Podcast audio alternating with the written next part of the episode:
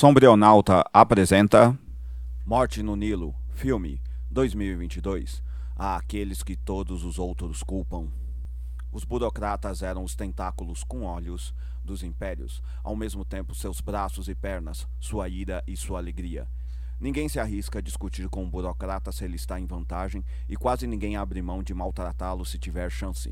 Geralmente suas origens causam espécie em ricos e pobres, dotados de uma educação clássica invejável, poderes de observação letais, capacidade metódica de preverem atos, de deduzir crimes secretos, mapearem amores obscuros, levar eletricidade, educação, genocídios, saúde e divertimento, enfim, de descobrir os paradoxos do coração da humanidade para servi-lo ou destruí-lo. Tudo isso depende do que estiver no memorando do dia. Eles não são tidos como humanos porque estão em um tanto alheios aos sentimentos ordinários, senão não seriam tão eficientes. O problema é que sua habilidade é condicionada por sua terrível capacidade de se apaixonarem por si mesmos. A escola pública secundária universal, em verdade, é o grande experimento da burocracia em recriar a si mesma em diferentes formatos e tonalidades. Suponho que inspirada em certo pensamento mouro escravista. Assim, burocratas não costumam surgir entre os ricos, por isso o ódio que eles despertam destes últimos. E Kenneth Bra, 1960, esse irlandês de origem pobre e portador de educação shakespeariana, dá vida nessa produção ao terrível horror criado pela filha da elite americana Agatha Christie, 1890-1976, mais uma vez, ao interpretar o detetive proletário belga Hercule Poirot, ou simplesmente Alho Poró Hercúleo, em referência à sua arrogância intelectual vinda da sua origem campesina. Um burocrata é um horror que anda. Alguns diriam que eu deveria usar o termo terror, porque essa palavra significa algo humano que lhe impõe uma escolha moral, enquanto horror é algo inumano que lhe impõe uma escolha moral. Pelo menos é isso que sintetizo da obra de Noel Carroll, 1947, A Filosofia do Horror ou Paradoxos do Coração, 1990. Neste livro, o horror é apresentado como um fenômeno da sociedade de massas. Assim como os burocratas. Por isso achei o filme lindo, eu confesso. Admiro muito a direção de Kenneth Branagh. Ele também é o diretor deste filme desde Hamlet, 1996. Seus travelings e cortes de câmera, seus enquadramentos tentam fazer pontes e equivalências com o teatro, e se alguém conseguiu fazer isso bem, foi ele. Também nunca foi avesso a fazer produções de massa, mas com esse peso dramático, o que às vezes o leva a fazer filmes ruins e pedantes. Adoro! Se tem uma coisa que gosto é de diretores que se aperfeiçoam pelo erro coisa que burocratas e pensadores budistas entendem bem. Nessa sequência, vemos Poirot em meio a mais um caso nas ocupações imperiais inglesas do Egito. É maravilhoso perceber que todo o mito que fazemos dessa civilização africana não passa dos lordes ingleses tentando ver sua própria eternidade como império, que não durou mais que 414 anos, sendo que o polimata Imhotep, 28 antes da Era Comum, iria muito disso tudo. Como todo proletário com educação clássica e capacidade policialesca, Poirot é uma celebridade muito famosa, sendo adorado por todos. E a adoração, meus queridos, é a véspera da traição. Para mim, todo o conceito dos Cavaleiros City de Star Wars 1977-2022 se baseia nessa premissa. Interessante notar que nosso detetive belga, tal qual o L do Death Note 2003-2006, é apaixonado por doces e por padronização? Bom, o mercantilismo século XV a século XVIII, que deu origem ao iluminismo fisiocrata século XVIII, era em grande parte inspirado no tráfico de drogas como açúcar, o café, substâncias estas apreciadas por burocratas. Também tem o ópio e seus derivados, coisa do Sherlock Holmes. Bom, Burocratas preferem sentir o prazer controlado das substâncias químicas do que o originário das paixões platônicas e carnais, aparentemente. Aqui está o mérito de nosso diretor-ator. Ele explora esse paradoxo de Poirot, de mostrar alguém como ele sendo um homem que ao mesmo tempo é ridículo e sério, extravagante e simples e frio apaixonado.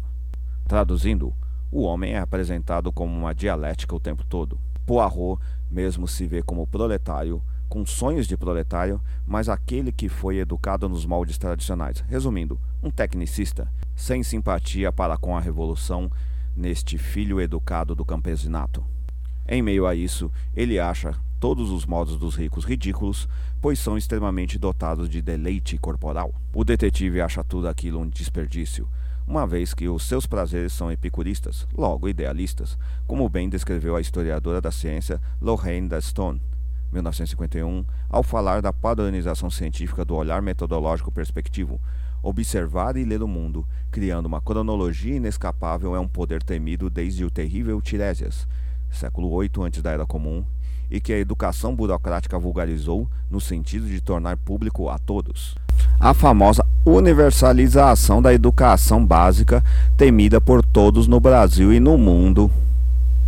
Os ricos, pobres coitados, bebem, fazem sexo e roubam os pobres porque não sabem fazer nada além desse campo sensorial. Nesse sentido, os pobres sempre serão ricos de espírito, porque têm tão pouco que o mínimo que conseguem de prazer sensorial os eleva quase ao sublime.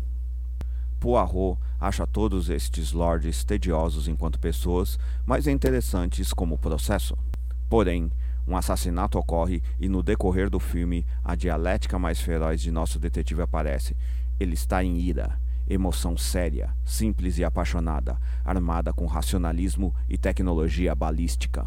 A indústria armamentista é quem realmente democratizou a violência, seguindo os princípios da Revolução Francesa 1789-1792. Porém, outra coisa atormenta Poirot. Ele achou um equivalente não a pornificada femme fatale dos filmes de crime, mas sim alguém tão cruel quanto ele, tão racional quanto ele, tão parecida e egocêntrica quanto um burocrata europeu uma cantora do blues, Salomé Otterborn, Sophie Okononedo. Mulheres assim são de perder a cabeça, como bem soube João Batista, dois antes da Era Comum, 28 depois da Era Comum. Pensadores de narrativas são muito atraídos por música negra. O egípcio inglês Eric Hobsbawm, 1917-2012, que o diria, Desconfio de que porque estes e os negros são filhos da África moura e do capitalismo cristão. Imagine então a situação do burocrata negro que vos fala. Então, no decorrer do filme, somos apresentados a como um burocrata pode se sentir atraído por um artista e como um artista pode achar um burocrata muito fofo em seu modo ridículo, extravagante e frio. A fluidez aprecia sempre derreter o gelo. Mas Poirot resiste a essa liquidez. Por trás de sua arrogância existe uma vergonha, a de suas origens, que ele não as nega, apenas as usa como armas se necessário. A ele falta aceitar que todos sabem o que ele esconde e o elogiam para evitar que ele aceite e assim nunca se ame. A ele falta aceitar sua verdadeira face. Salomé Alterbon, mulher que não precisa de homens para se proteger, exige que aqueles por quem se interessa não tenham nada a encobrir de si mesmos. Logo, aqui está um impasse. Impasse que é resolvido com um soberbo final que evito falar aqui em detalhes, mas deixo uma pista para este estranho mistério. Com traveling e foco maravilhoso, Branagh apresenta o sonho de todo funcionário público, de todo burocrata ciente de sua missão, num único olhar. Deixar de ser tudo o que ele se orgulhava e se aventurar a provar novos sabores amargos.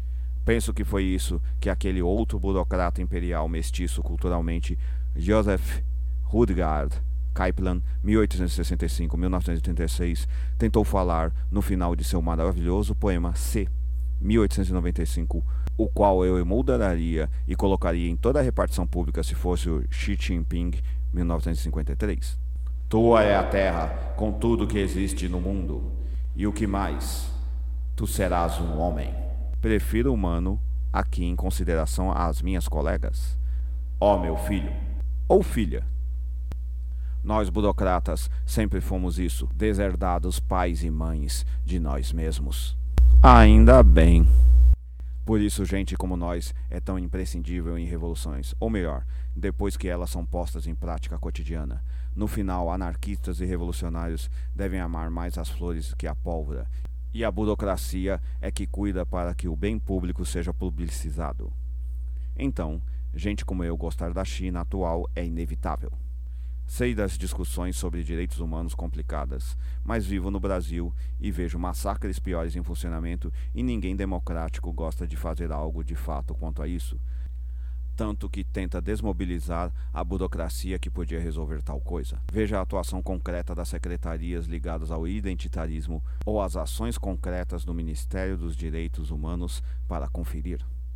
No mais, sei que muitos jovens das profissões liberais têm seus sonhos burgueses, mas lhes pergunto: são sonhos burgueses ou burocráticos? Porque querer conhecer o Coliseu Romano não parece estar nos planos de ninguém que participa no De Férias com Ex-Brasil 2016 até o tempo presente. Eu, particularmente, prefiro grandes sistemas industriais burocráticos e financeiros que possam me garantir acesso a essas coisas coletivamente, além de salários e sistemas de pleno emprego para conter a violência dada pela sobrevivência. Sou um burocrata e, portanto, não acredito em heroísmo, com exceção do Batman, aquele burguês safado que quer toda a burocracia para ele. Finalmente, adoro ficção e tecnologia, e muitos de vocês também. Logo devem apreciar os prazeres da literatura industrial de massa como os da Agatha Christie. Sem essas estruturas industriais burocráticas, ela não seria viável como autora. Parem de renegar nosso mundo, meus doces, e venham para a mesa com seus semelhantes. Se você apreciou, compartilhe nas suas redes sociais. Dê um curtir se você estiver no Facebook. Dê 50 palminhas se você estiver no Medium e dê finalmente um curtir e um compartilhar se estiver no Facebook. Ou, se estiver no WhatsApp, envie para seus amigos. Até mais. Até a próxima. Obrigado.